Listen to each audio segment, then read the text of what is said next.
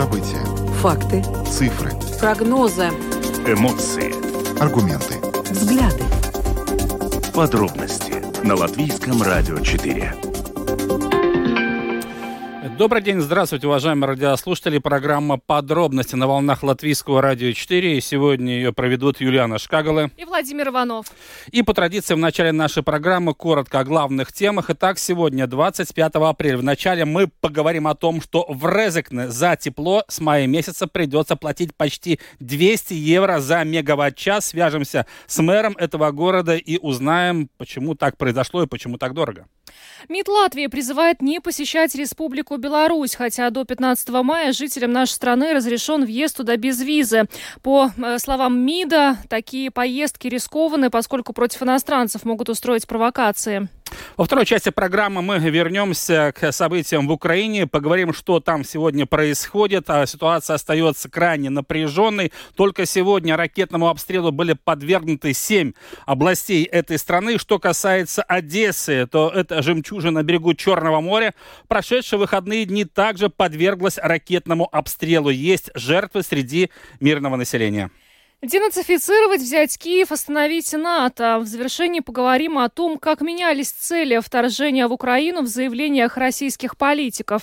Добавлю, что видеотрансляция программы «Подробности» доступна на домашней странице Латвийского радио 4, lr4.lv, на платформе RusLSM.lv, а также в социальной сети Facebook, на странице Латвийского радио 4 и на странице платформы RusLSM. Слушайте записи выпусков программы «Подробности» на крупнейших подкаст-платформах. Ну и кроме того, все программы Латвийского радио теперь можно слушать в новом мобильном приложении «Латвия с радио» в вашем смартфоне в любое время. Мобильное приложение доступно на латышском и русском языках, и скачать его можно совершенно бесплатно в самых крупных магазинах в App Store и Google Play. Бесплатно, еще раз напоминаю, так что скачивайте новое мобильное приложение «Латвия с радио» и слушайте нас в своем телефоне в любое время и в любом месте. Ну а далее обо всем по порядку. Самые актуальные темы дня. Подробности Программа «Подробности» на Латвийском радио 4. И начнем с того, что в Резекне, начиная с 1 мая, плата за тепловую энергию составит почти 200 евро за мегаватт-час без налога на добавленную стоимость. Так постановила комиссия по регулированию общественных услуг 1 мая 2022 года и вплоть до 31 декабря этого года тариф на услуги теплоснабжения, установленный предприятием Резекне Силтум Тикла, составит 198 евро и 13 центов за мегаватт-час, что в 4,5 половиной раза больше, чем ныне действующий тариф. Сейчас с нами на видеосвязи мэр Резекна Александр Барташевич. Господин Барташевич, здравствуйте. Э, здравствуйте. Ну, о росте цен на э, тепло и электричество мы говорим уже достаточно давно, к сожалению. Но вот э, не очень хорошие новости для жителей Резекна о том, что почти 200 евро за мегаватт-час придется платить за теплоснабжение с мая. Почему такой прирост? В чем заключается проблема? Э, на самом деле вся вина э, в том, что увеличилась цена на газ, э, который мы покупаем в Латвии с газа. Ну, я думаю, что любой поставщик такую же цену предложил, потому что та цена, которую мы использовали для тарифа, она очень близка к биржевым ценам. И она увеличилась в 10 раз по сравнению с тем тарифом, который на газ, который мы использовали, или ценой на газ, который мы использовали в апреле и еще продолжаем использовать. То есть на данный момент у нас тариф 42 евро, э, новый утвержденный тариф 198. Э, хочу добавить, что э, не только газ повлиял на это, но еще и стоимость квот на выбросы, которые тоже обязательным составляющим элементом расходов на отопление газом и на любое фасильное топливо, он тоже имеется. Квоты тоже подорожали. Э, еще один нюанс, э, который объясняет ситуацию, это то, что э, понятно, что основная составляющая тарифа в РЭЗок на данный момент, как, наверное, в любом предприятии производителя, это топливо. 81% составляющая тарифа вот этого 198 – это топливо. То есть ответ подорожало от топлива, соответственно, подорожал и тариф. Если мы говорим о предприятии, городском предприятии Резекна Силтум Тыклы, была ли возможность, скажем так, еще в прошлом году пересмотреть условия соглашения с Латвией с газа, то есть сыграть на опережение? Или чисто юридически такой шаг невозможно было сделать, потому что, ну, не знаю, там специалисты могли предположить, что будет такой скачок цен на энергоресурсы или нет? Или такая практика не применяется, то есть новое соглашение заключается только после того, как истекает срок предыдущих контрактов? Ну, конечно, логично, что у нас достаточно, достаточно хорошие были условия предыдущего контракта. Э, мы покупали наверное, по самой дешевой цене возможной, потому что мы этот договор заключили заранее, то есть за полгода до того момента, когда начали пользоваться этим тарифом. Да? И э, тут, конечно, э, повлияла проактивная позиция и самоуправления, и предприятия, которое поставляет тепло в Резакне. И поэтому нам таких, таких хороших цен удалось добиться, потому что это было сделано на, в тот момент, когда цена биржевая на рынке была самая низкая. Потом, э, конечно, начали цены эти активно расти. Э, были у нас опасения, что поставщик может расторгнуть тот договор, который заключен, потому что на самом деле эти, ну, разница в ценах, которые были на тот момент на рынке, хотя бы даже вот март мы возьмем, да, и та цена, по которой мы газ покупали, она была десятикратной. То есть э, э, понятно, что никаких э, ну, расторжений этого договора и речи быть не могло с нашей стороны, потому что для нас была очень хорошая цена. В дальнейшем мы как бы ждали, что цены стабилизируются, улучшатся, и, и где-то в апреле, это уже был крайний срок, когда мы можем, могли заключать договор для того, чтобы подать заявку регулятора на установление нового тарифа, потому что у нас не было цены на газ новый, да, мы заключили договор с Латвией с газа, на месяц, да, потому что, конечно, ну, безумие по таким ценам заключать договора и как-то ну, замораживать ситуацию на год, например. Да? Ну, то, что, собственно говоря, делают и другие э, предприятия, которые и самоуправлением принадлежат, и частные поставщики тепла в городах.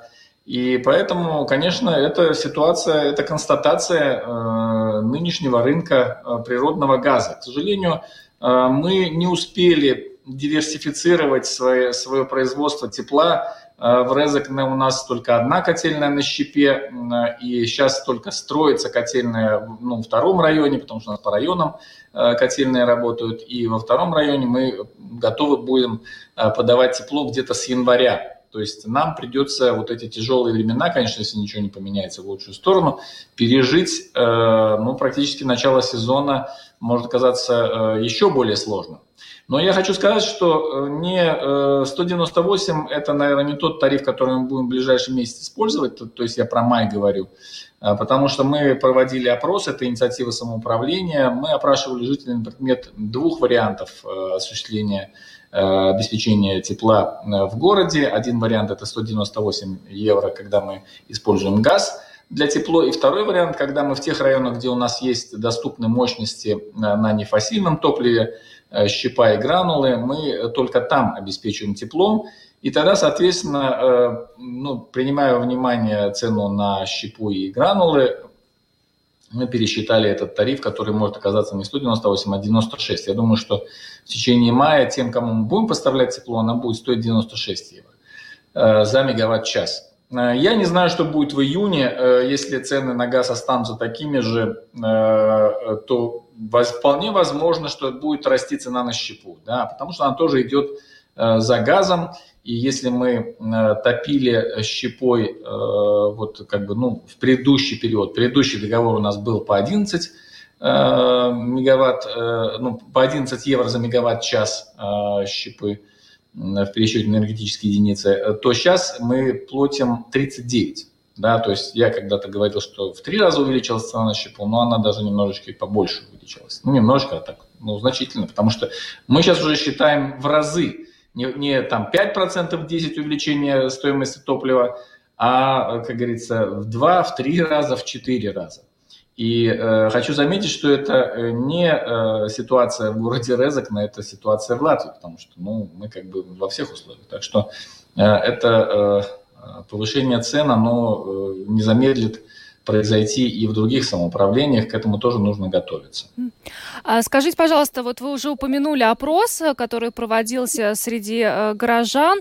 Э, там, насколько я понимаю, то есть э, можно было выбрать либо, либо вот этот вот более высокий тариф, э, либо отключение горячей воды. То есть, получается, жители согласились остаться без горячей воды, ну, часть жителей. Но я уточню, что э, мы не собирались исключать весь город от, от горячей воды, э, а только те, ту его часть, которая топится исключительно на газе. Да, потому что э, газ, он наибольшее влияние оказывает на стоимость тепла в городе. И тут нам как бы, ну, мы пришли к тому выводу, что Э, это может быть каким-то промежуточным вариантом, каким-то выходом из, из сложившейся ситуации и решением хотя бы на летний период, когда у нас потребление тепла уменьшается, это понятно.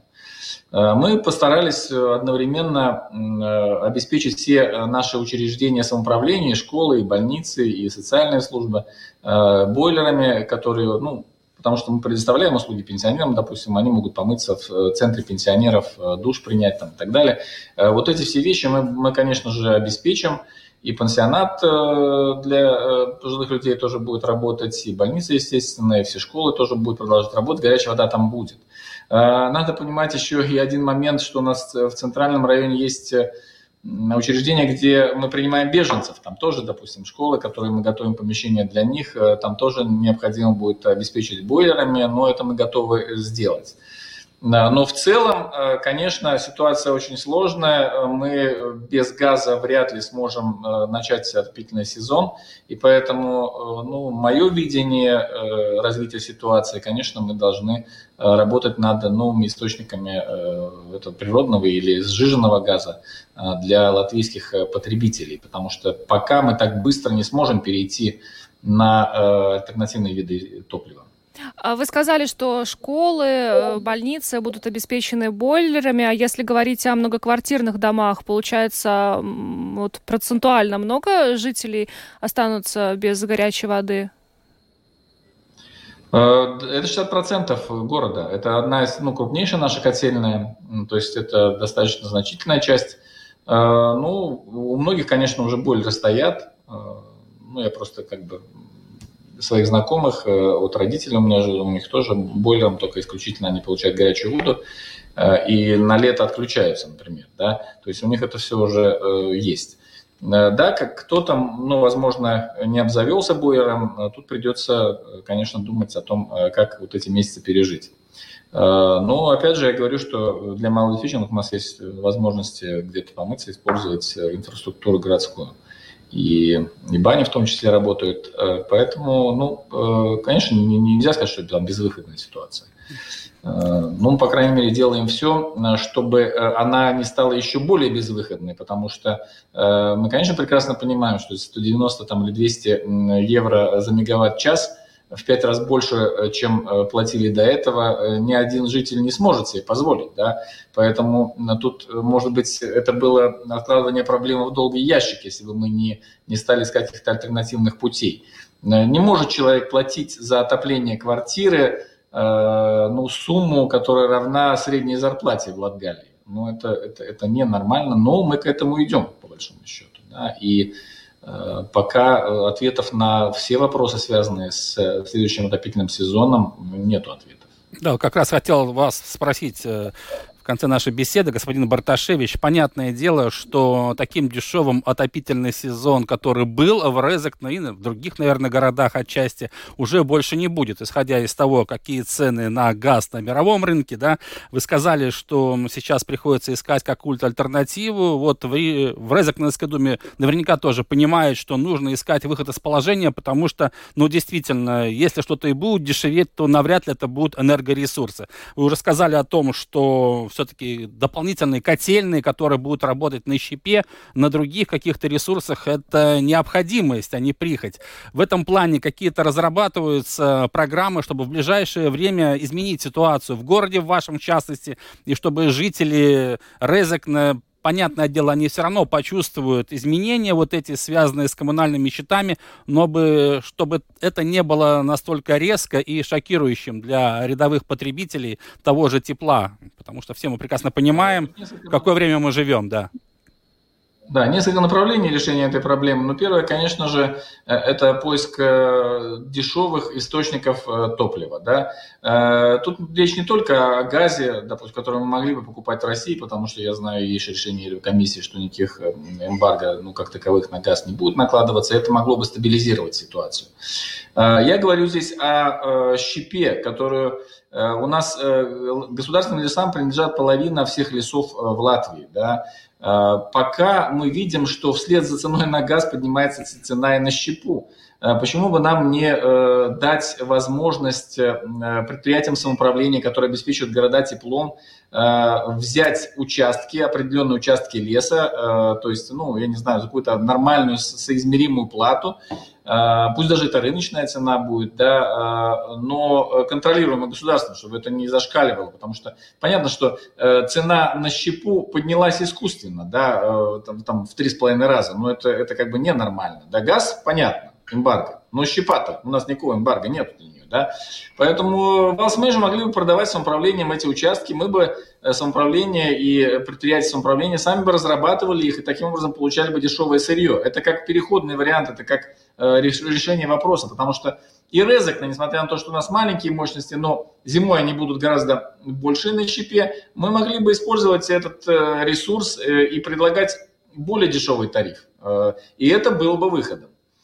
Второй момент, конечно, однозначно цена на тепло пойдет вверх. И мы должны думать о социальных программах для жителей. Вполне нормально работала система, когда государство оплачивало э, все, что свыше на производство тратится тепла, э, с 68 евро да, за мегаватт-час. Допустим, мы могли бы сохранить эту программу э, на какое-то время. Понятно, что она очень дорогая, и это как бы самый плохой выход – да, а, но, по крайней мере, это выход, да, а, это лучше, чем э, доводить предприятие до банкрота, потому что люди не смогут платить 200 евро, это понятно, да, то есть у нас будет э, копиться задолженности, а, у нас будет, э, как говорится, дефицит платежных балансов предприятий, и в результате мы придем вот к тому, что я сказал, банкротство. Это, это было бы плохо. Поэтому ну, я предлагал бы правительству по таким направлениям думать о будущем отопительном сезоне. Что ж, огромное вам спасибо, господин Барташевич, за интервью. Александр Барташевич, мэр Грезекне, рассказал нам о ситуации в городе и новом тарифе э, за теплоснабжение. Спасибо вам еще раз большое и всего доброго. Спасибо, до свидания. До свидания. А благодарим э, мэра Резекна Александра Барташевича. Ну, на самом деле ситуация тревожная, потому что, ну, сами понимаете, почти 200 евро за мегаватт-час, если мы говорим об отоплении, речь идет о природном газе, это, конечно же, ненормально, но судя по всему, действительно, положение на мировом рынке, оно такое, что уже сейчас приходится в срочном порядке думать о том, как мы будем жить в следующем отопительном сезоне. И для того, чтобы плата за коммунальные услуги не росли так стремительно, нужно принимать какие-то конкретные шаги. Ну а мы двигаемся дальше и поговорим о том, что Министерство иностранных дел Латвии призывает не посещать Республику Беларусь, хотя до 15 мая жителям нашей страны разрешен въезд туда без визы. Э, такие поездки рискованы, поскольку против иностранцев могут устроить провокации. И сегодня более подробно об этом нам рассказал представитель Министерства иностранных дел Латвии Янис Бекерис. Šeit es vēlos uzreiz bezvīzu режим. Говорить о том, что у нас безвизовый режим с Беларусью, не совсем корректно. Беларусь в одностороннем порядке приняла решение изменить порядок въезда на свою территорию и разрешить латвийским подданным пересекать границу без визы на период до 15 мая. МИД Латвии практически сразу после нападения России на Украину призвал подданных Латвии покинуть Беларусь и не посещать эту страну. Мы и сейчас призываем не откликаться на предложения белорусских властей и не ездить туда, поскольку существует очень много рисков. Службы безопасности Латвии, стран НАТО и Европейского Союза уже сообщали о конкретных случаях, когда белорусские власти пытались и завербовать граждан стран НАТО и ЕС, противоправно задерживали и предъявляли обвинения в несовершенных преступлениях а также всячески пытались препятствовать их передвижению. Риски очень высокие, ситуация по-прежнему очень сложная и опасная, учитывая, какую роль Беларусь играет в развязанной России войне в Украине. Мы призываем не посещать Беларусь. Но реально уже были случаи, когда задерживали на территории Беларуси латвийских подданных? Uh, gadījumiem, Нам известно о ситуациях, когда возникали серьезные проблемы и при пересечении границы, и затем уже дальше в самой Беларуси. К нам обращались с просьбой о помощи. Но я хочу напомнить, что с мая прошлого года наши возможности представлять интересы латвийских подданных на территории Беларуси существенно ограничены, поскольку посольство Латвии в Минске не работает. Осталось только наше консульство в Витебске. Но еще раз, наши возможности оказать помощь сильно ограничены. Поэтому если возникает какая-то такая ситуация, нужно считаться с тем, что нам будет сложно вам помочь. Более того, нужно помнить о белорусском режиме и связанной с ним сложной ситуации в стране с тех пор, как там прошли нелегитимные выборы президента. Этот режим направлен против любой гражданской активности. Поэтому еще раз напоминаю, ситуация там очень сложная. Правильно ли я понимаю, что в принципе э, латвийских подданных могут задержать на территории Беларуси, ну, по сути, ни за что? Jā, patiešām Да, так и есть. И здесь речь идет не только о латвийских подданных, а фактически обо всех въезжающих в Беларусь иностранцах. Мы видим, что белорусские спецслужбы очень активно работают. Наши спецслужбы уже сообщали о действиях российских и белорусских спецслужб о том, что они занимаются вербовкой. Жители Латвии призывают сообщать о случаях, когда при пересечении границы происходит что-то подобное. Например, вас спрашивают люди в гражданском и предлагают сотрудничать. Кроме того, предупреждаем, что жители Латвии и других стран Европейского Союза могут задержать без имеющихся на то причин. Сам Александр Лукашенко буквально на днях э, заявил о том, что якобы э, жители нашей страны активно используют возможность э, прибыть туда и закупиться продуктами питания. Вот у МИДа есть информация о том, действительно ли такой ажиотаж сейчас наблюдается на границе, и жители нашей страны активно пытаются пересечь границу с Белоруссией. Par uh, pārtikas Ну а доступность продуктов питания жителям стран Балтии не стоит беспокоиться. Тут скорее жители Беларуси смотрят в нашем направлении и желают жить в свободных и правовых государствах. Конечно, у жителей Латвии всегда были тесные связи с Беларусью. Многие ранее использовали возможность летать в Минск и без визы посещать родственников, кладбище или с какой-то другой целью. Сейчас мы тоже получили много звонков с вопросами о возможностях посетить Беларусь. Ну, мы всех призываем не делать этого. Но мы видим, что у некоторых есть вполне объяснимая необходимость выехать в эту страну, поэтому мы призываем быть предельно внимательными. Все-таки, если что-то случается с латвийским подданным на территории Беларуси, что делать? Вы сказали, что оказание помощи сейчас очень затруднено, но тем не менее. Во-первых, если есть действительно неотложная необходимость поездки в Беларусь, для начала нужно связаться с нами и внести свои данные в консульский регистр. Если вам нужно получить консульскую помощь, то самый быстрый способ связаться с нами – звонить по круглосуточному телефону плюс 371 26 33 77 11. Мы постараемся помочь вам в рамках своих возможностей, но еще раз напоминаю, сейчас эти возможности сильно ограничены. Беларусь не та страна, куда сейчас следует отправляться в качестве туристов или с какой-то другой целью. Ну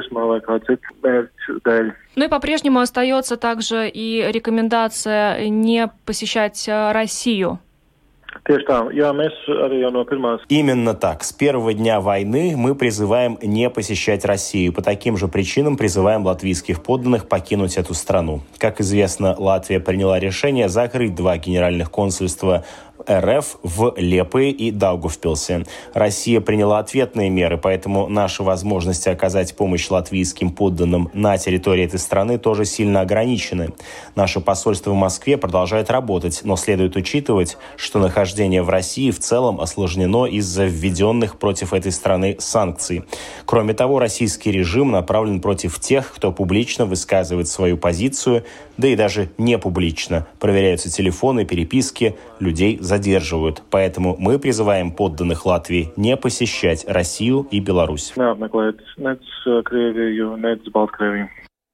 Итак, это был Янис Бекерис, представитель Министерства иностранных дел, который рассказал о том, почему поездки в Белоруссию сопряжены со значительными рисками. Ну и то же самое касается России. Двигаемся дальше и поговорим о том, что в субботу российские войска нанесли ракетные удары по Одессе. Есть жертвы среди мирных жителей. И в субботу на пресс-конференции э, очень эмоционально на это отреагировал президент Украины Владимир Зеленский. Э, в частности, на э, вопрос э, турецкого журналиста о возможности проведения переговоров с российской стороной в Турции, Зеленский ответил следующее. Мы представляем вашему вниманию фрагмент выступления президента Украины. Вопрос к другому Владимиру Владимировичу. Вот. Желание того Владимира Владимировича очень сильно зависит э, встреча наших групп, потому что просто так встречаться, мы, конечно, любим Турцию, но у нас война, сейчас не до отдыха, вот, и точно нет для, не до курортов, и точно у нас нет такого настроения. Вы же бачите, извините, вы же видите, что даже перед, перед Пасхой, ну, это большой праздник в Украине, большой семейный праздник, большой человеческий праздник. Семь ракет. Вот такие у нас пасхальные дни, потрясающе. Семь ракет сегодня прилетело в Одессу. Семь. Две мы сбили. Это к тому, что от чего зависит. От ПВО и так далее. Ты как бы частично, чтобы понимали, как, как это все работает. Семь ракет. В, жи, в, жи, в, жилое, в жилую багатоповерхи, в, в, в, в, в это, многоэтажный дом – попала ракета. Восемь людей на, на сейчас, на, вот, вот, вот прям в, в этот момент. Восемь людей скончалось. 18 или 20 раненых. Ребенку три месяца умер. Ребенка убили трехмесячного.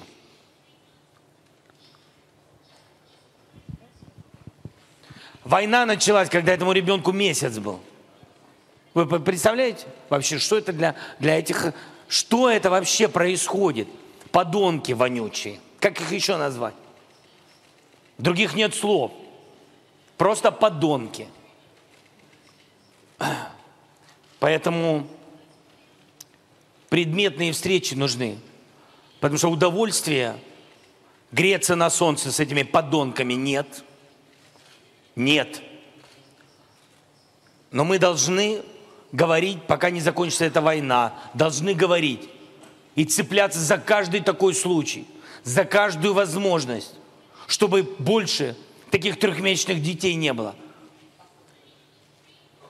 Просто какой-то ужас. И в эти же дни, то есть вообще на все наплевать. От какого они? От Бога. Про, как, про что они говорят? Про какие ценности? Какой их мир? Русский мир? Какой христианский мир? Средневековье. Просто сил нет. Просто семь ракет на Одессу. Их любимую Одессу. Как они говорят? Одесса мама их любимая, куда они при, любили приезжать. У вас так вкусно готовят, они говорят. Пожрать. Владимир Зеленский, президент Украины, таким образом а, ну, отреагировал, прокомментировал а, нанесенные удары по Одессе, ракетные удары, которые нанесли российские войска в субботу. Да, сейчас э, более подробно об этом мы поговорим с Александром Полуевым, журналист из Одессы. Сейчас с нами на прямой видеосвязи. Александр, добрый вечер, приветствуем вас. Здравствуйте, коллеги. Александр, ну, конечно же, вот те события, которые происходили в этом прекрасном городе Одесса минувшую субботу, они, конечно же, не могли не взволновать весь цивилизованный мир. Расскажите поподробнее, что там произошло. Насколько мы понимаем, все-таки две ракеты не просто долетели до Одессы, но и попали в многоэтажные жилые дома. И отсюда именно восемь погибших, включая вот э, трехмесячную девочку, о которой говорил президент Украины Владимир Зеленский. Э, смотрите, ну, не буду детально останавливаться, потому что информация все-таки военные просят особо не распространять. Э, суть в том, что э, ракета попала в жилой дом э, многоэтажный в одном из спальных, спальных районов Одессы.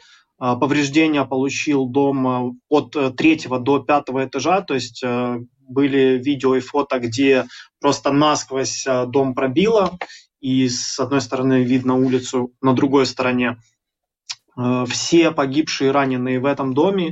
История семьи, где погибла трехмесячная девочка, стала, трехмесячный ребенок стала шоком для всех э, и такая маркерная, знаете, история, то есть э, очень э, возмутила, обозлила не только одесситов, но и весь цивилизованный мир. Только вчера закончили разбирать завалы в этом доме. 18 раненых, все-таки около десятка из них до сих пор получают медицинскую помощь как сказали врачи, что у многих осколочные ранения от стекла. Также сегодня закончили разбирать уже на трамвайных путях обломки дома, чтобы возобновить движение транспорта. Вот если вкратце, история с попаданием в жилой дом такова. А сегодня как живет Одесса, то есть что происходит в городе? Ну, смотрите, э, как раз вчера э, была Пасха, во многих э, храмах должны были быть ночные службы по традиции, но после этого взрыва, ну, его в открытую уже можно назвать терактом, после этого была достигнута договоренность правоохранителей, городских властей и настоятелей храмов о том, что ночью храмы не будут работать для безопасности Э, прихожан, э, одесситов, которые придут посвятить э, Пасхе, выставили вооруженную охрану, это полиция, это общественники, которые охраняли покой горожан всю ночь и до окончания пасхальных богослужений и работы, собственно, храмов. И в целом ситуация в городе сейчас стабильная. А, спокойно, хотя, как утверждают военные, практически ежедневно существует угроза военных, э, военная угроза ракетных обстрелов э, с моря, поскольку мы знаем, что группировка Черноморского флота до сих пор находится э, в зоне досягаемости э, своих ракет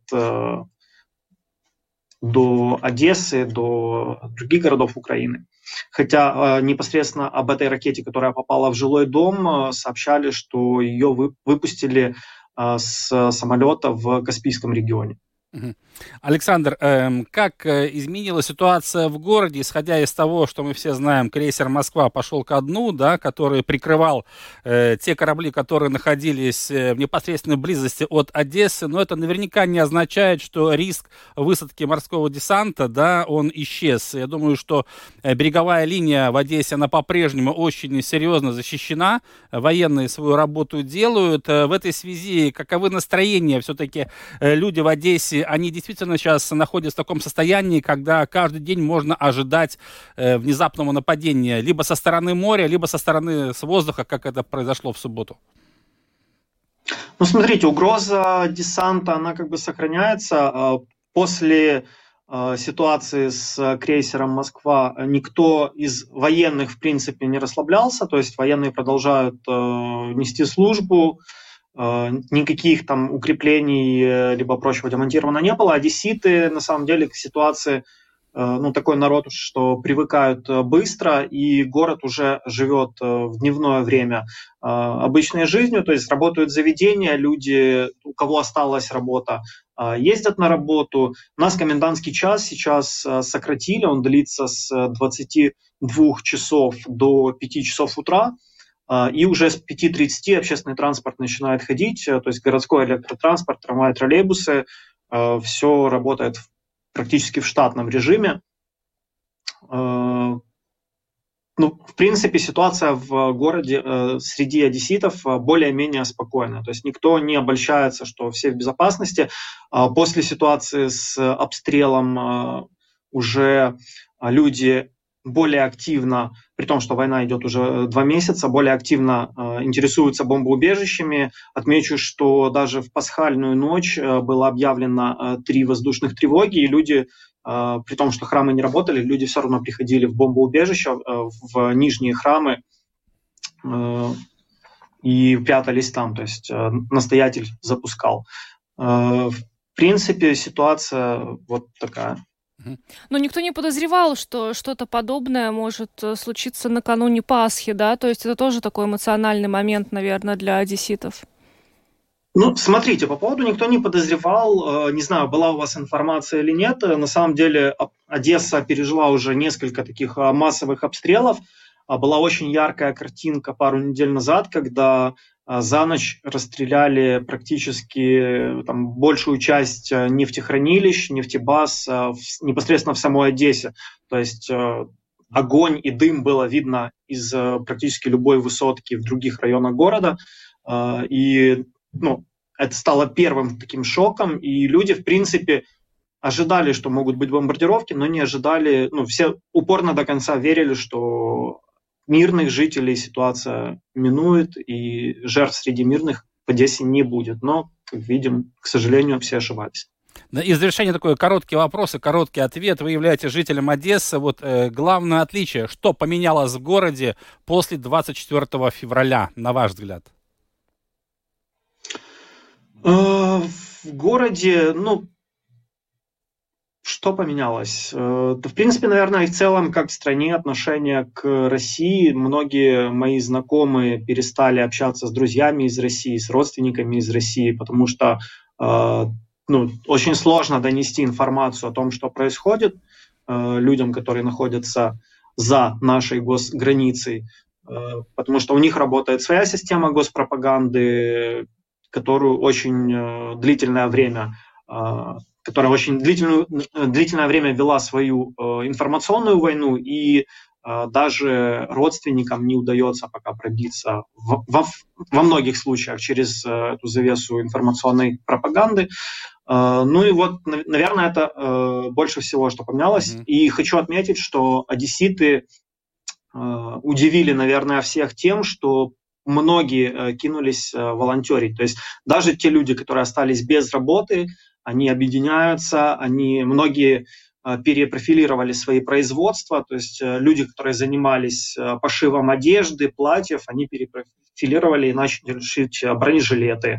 Рестораны начали делать обеды, ужины для теробороны, для военных. У нас очень большая очередь для того, чтобы попасть в тероборону. То есть люди очень сильно самоорганизовались, и ну, я не помню а, в Одессе вот такого единства среди жителей за предыдущие э, годы с 2014 что ж, большое вам спасибо, Александр, за то, что вышли с нами на связь. Александр Полуев, журналист из Одессы, был с нами по видеосвязи. Еще раз благодарим вас и берегите себя. Спасибо, до свидания. Да, спасибо Александру, нашему коллеге, который рассказал о том, что сегодня происходит в Одессе. Ну, а мы идем дальше и поговорим э, о ситуации в Украине, но с другой точки зрения. Денацифицировать, взять Киев, остановить НАТО. Чего только мы не слышали из уст э, высокопоставленных российских политиков, военных в том числе, когда объяснялись э, причины и цели вторжения в Украину. Да, эти цели менялись неоднократно, и сейчас более подробно об этом поговорим с международным обозревателем Латвийского радио 4 Евгением Антоновым. Женя, здравствуй. Добрый день. На самом деле этих формулировок, э, при помощи которых российские власти пытались оправдать э, вторжение в Украину, было так много, что уже можно сбиться со счету. Э, расскажи, пожалуйста, как менялись эти цели вот в течение этих 60 дней войны? Да, на самом деле определенную такую нечеткость этих формулировок заложил изначально сам президент России Владимир Путин, когда а, провозгласил первым цели этой, как он сказал, спецоперации, а, объявляя о начале, собственно, вторжения. Он сказал, что это Россия будет стремиться к демилитаризации и денацификации Украины, а также преданию суду тех, кто совершил многочисленные кровавые преступления против мирных жителей. И по всем этим пунктам сразу возникло очень много разночтений, потому что эти э, термины предполагают очень широкую трактовку и на самом деле э, четко так и не были ни разу э, определены. Почти сразу пресс-секретарь президента Песков заявил, что демилитаризация, например, это нейтрализация военного потенциала Украины. А представитель МИДа Мария Захарова сказала, что задача операции является привлечь нынешних деятелей, марионеточный режим, как она сказала в Киеве, к ответственности за совершенные в течение этих лет преступления против мирных жителей. То есть на э, начальном этапе э, этой войны, в общем, э, власти России фактически не скрывали, что речь идет, э, среди прочего, о смене э, политического режима в Киеве как одной из целей. А, министр обороны Шойгу заявлял при этом, что задачей операции является защитить Российскую Федерацию от военной угрозы, которую создает страны Запада с его точки зрения. Но время шло, и э, стало понятно, что эти цели, по крайней мере, те, как они э, изначально декларировались, предполагались, не достигаются. И к концу марта э, ориентировочно стало понятно, что, в общем, ни Киев, ни Харьков не пали, ни один из других крупных украинских городов взят так и не был. И неожиданно Министерство обороны России заявило, что первая часть спецоперации завершена, ее цели выполнены, совершен подрыв мощи украинской армии, уничтожена военная инфраструктура, техника противника, и теперь Россия сосредотачивается на завоевании территории, на которые, вот, собственно, вот претендуют Донецкая и Луганская народные республики. Э, с этого момента начался, на самом деле, настоящий вот этот вот э, праздник различных э, высказываний, трактовок целей, потому что, как выяснилось, э, все очень по-разному понимали, надо ли отступать от Киева. Э, в частности, глава Чечни Кадыров резко выступил против того, чтобы уходить из этого региона, что на данном этапе является целью оставшейся спецоперации. Прозвучала даже такая экзотическая вещь из уст министра иностранных дел Лаврова, что э, целью операции в нынешний момент является положить конец безоглядному расширению и безоглядному курсу на полное доминирование Соединенных Штатов Америки. Ну, в общем, в таком виде все это шло, вот пока, собственно говоря, э, не дошло до своего какого-то пика на прошлой неделе, когда э, значит, генерал-майор Министерства обороны России Рустам Миникаев человек, который до этого ни разу не комментировал ничего, что было с этой операцией связано, внезапно не сообщил, что цель, оказывается, это полный контроль не только за Донецкими и Луганскими народными республиками, но также и за югом, а, южной частью Украины, а также а, выход сухопутный коридор в Приднестровье. То есть это предполагает уже э, гораздо более широкие военные действия, чем были раньше, в частности, э, через Одессу и другие э, города Украины. Женя, на твой взгляд, есть ли какое-то логическое объяснение всему этому, почему вот разные представители российской власти так по-разному видят цели этой войны? Это нарушение коммуникации внутри ведомств или действительно у людей разная точка зрения, и вот они фантазируют себе и придумывают вот эти цели, которые отличаются друг от друга? Я думаю, объяснений здесь на самом деле несколько. Э, во-первых, очень сильно влияет э, то, что говорится от статуса самого, собственно, спикера. Чем э, человек, который высказывает свою оценку этих событий дальше от ответственности, от центра принятия решений, тем более он, очевидно, свободен в том, какие формулировки он выбирает. Тем не менее, все больше и больше становится заметно, что даже люди, которых мы раньше считали очень близкими к процессу выработки решений в Москве, в Кремле, они э, зачастую говорят вещи, которые плохо э, связаны друг с другом. Ну, вот очень характерно уже упомянутые выше слова министра иностранных дел Лаврова про то, что цели спецоперации – остановить безоглядное доминирование Соединенных Штатов. Это просто никто никогда, кроме него, не говорил, не упоминал. Это что-то абсолютно новое и свежее. Одной из причин, почему это происходит, э, может быть то, что по сообщению э, ряда западных журналистов, которые э, готовят свои материалы на основе источников в Кремле, Путин все дальше и дальше удаляется от своих э, советников и все больше сужает круг тех, кому он по-настоящему доверяет. В Блумберге вышла статья на прошлой неделе, в которой было сказано, что вообще решение о вторжении в Украину Путин принял исключительно советуясь с министром обороны Шойгу, главой Генштаба Герасимовым и секретарем Совета Безопасности Патрушевым. И якобы в последние недели все становится все хуже и хуже, то есть количество людей, которые могут просто донести свою точку зрения до президента России, э, стремительно сокращается, и, соответственно, все больше появляется э, трактовок и версий от тех, кто вообще, ну, собственно, очень далек от того, что в реальности думают в Кремле.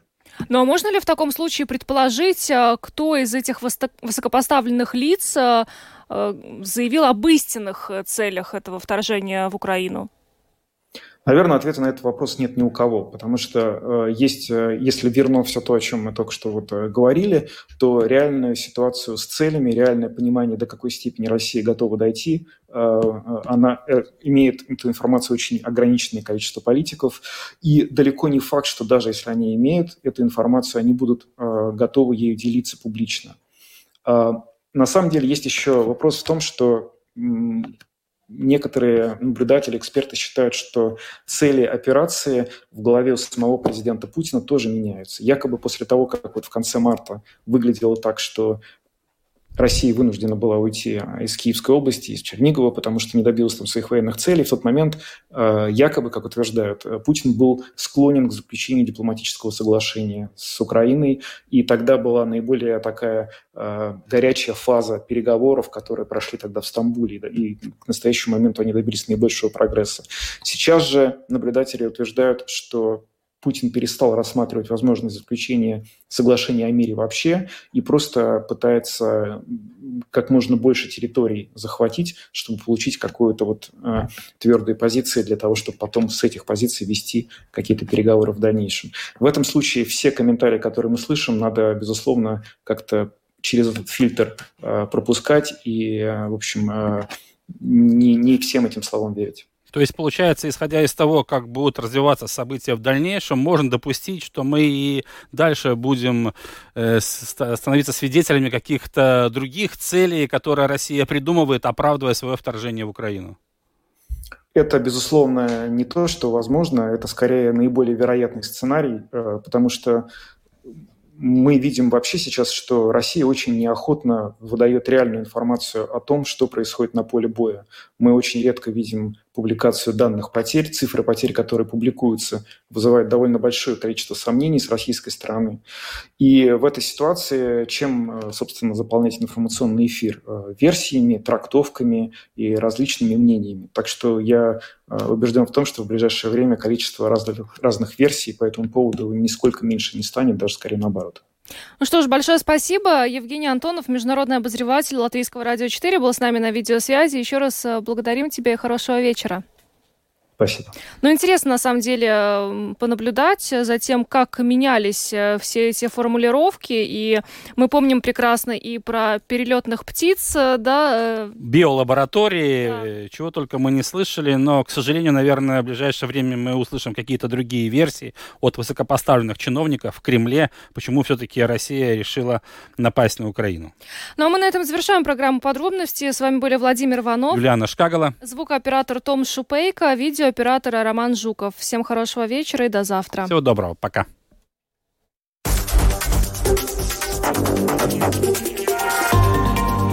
Латвийское радио 4. Подробности по будням.